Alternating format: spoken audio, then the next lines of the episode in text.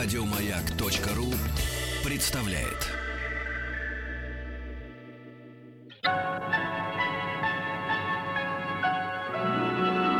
Уральские самоцветы.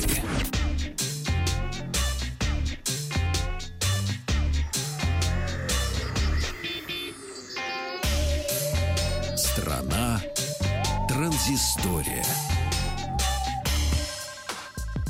Добрый день, Павел Картаев, Вахтанг Махарадзе. Новости высоких технологий мы начинаем сегодня с китайской компании ZTE, которая представила дополнение линейки M2. Это смартфон Nubia M2 Play, который чуть попроще Nubia M2 и очень похож на обе Nubia M2 Lite.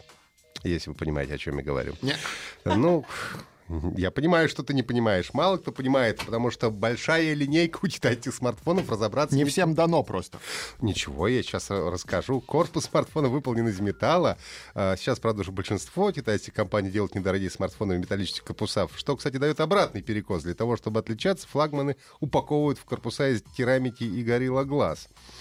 А, так вот, Nubia э, M2 Play оснащается дисплеем 5,5 дюймов, разрешением HD, 5-мегапиксельной фронтальной и 13-мегапиксельной основной камерами. За работу отвечает процессор Qualcomm Snapdragon 435, 3 гигабайта оперативной, 32 встроенной памятью, конечно, с возможностью расширения карточками формата microSD, объем до 128 гигабайт.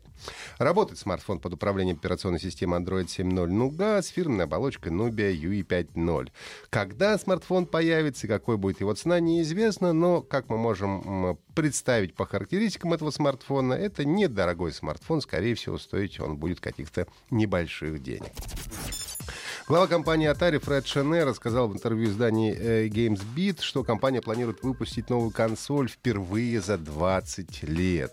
Продукт пока носит рабочее название Atari Box. Вдохновением для, сознания, для создания этой новой приставки Atari послужила компания Nintendo, которая выпустила свою консоль NEC, э, NES Classic.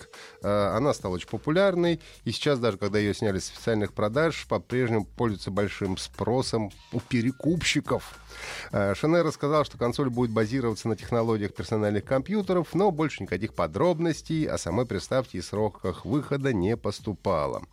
А некоторое время назад даже вышел тизер, который многие посчитали фейком. Из этого тизера можно предположить, что приставка будет иметь деревянный корпус и светящийся логотип. Ну и напомню, что Atari — это компания, один из пионеров видеоигр. Основана она была в США в 1972 году, а в 2013 компания пережила процедуру банкротства, после чего ее купил Шене, пообещав «Make Atari Great Again», что называется. А, И сейчас компания занимается мобильными играми и приносит стабильный доход. 1909 1982 год. На экраны выходит фильм «Блейд Раннер. Бегущий по лезвию». Считается классикой научно-фантастического жанра. Фильм был снят режиссером Ридли Скоттом по мотивам романа Филиппа Дика «Мечтают ли андроиды об электроовцах?». Ну и, как э, многие любители фантастики уже знают, в октябре состоится премьера продолжения оригинального, оригинального фильма, который получил название «Бегущий по лезвию 2049». И расскажет историю офицера полиции Кейна, узнавшего о том, что существование всего человечества, конечно, под угрозой. Ну и в фильме будут встречаться как старые герои, например, Гаррисон Форд из оригинального фильма, так и совсем новые. Ну и, разумеется, не обойдется без игры, сделанной по этому фильму. Студия Next Games как раз занимается разработкой мобильной игры «Бегущий по лезвию 2049».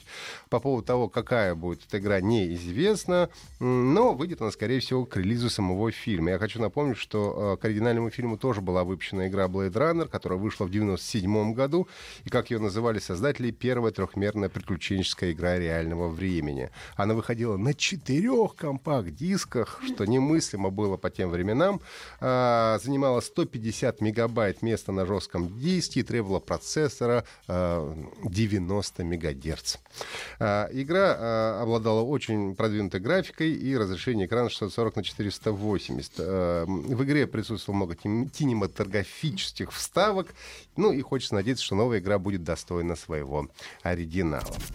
Ну и выходные я посетил Ледовый дворец ВТБ для того, чтобы посмотреть полуфинал и финал Адреналин Cyber League 2017 по Counter-Strike Global Offensive. Надо сказать, что первый э, чемпионат по компьютерным играм я начал смотреть еще лет 10-15 назад. Ну, тогда, естественно, только в интернете. И приятно, что сейчас тоже можно сходить прямо в, на стадион и посмотреть, э, как э, играют команды. А, я пришел в Ледовый дворец ближе к вечеру, а игры начались с 12 часов. Надо сказать, что минимум треть зала было заполнено. В, полуфинал, э, в полуфинале встречались команды Hellraisers и Virtus Pro. В какой-то момент было ощущение, что Hellraisers даже смогут победить, но в финал все-таки вышли Virtus Pro, которые сражались с командой Navi, Natus Vincere.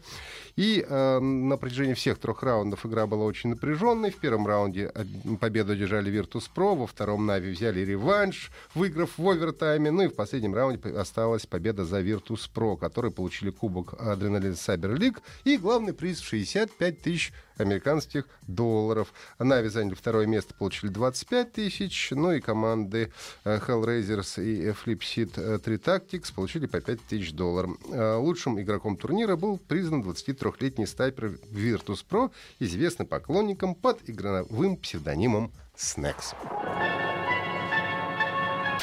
Еще больше подкастов на радиомаяк.ру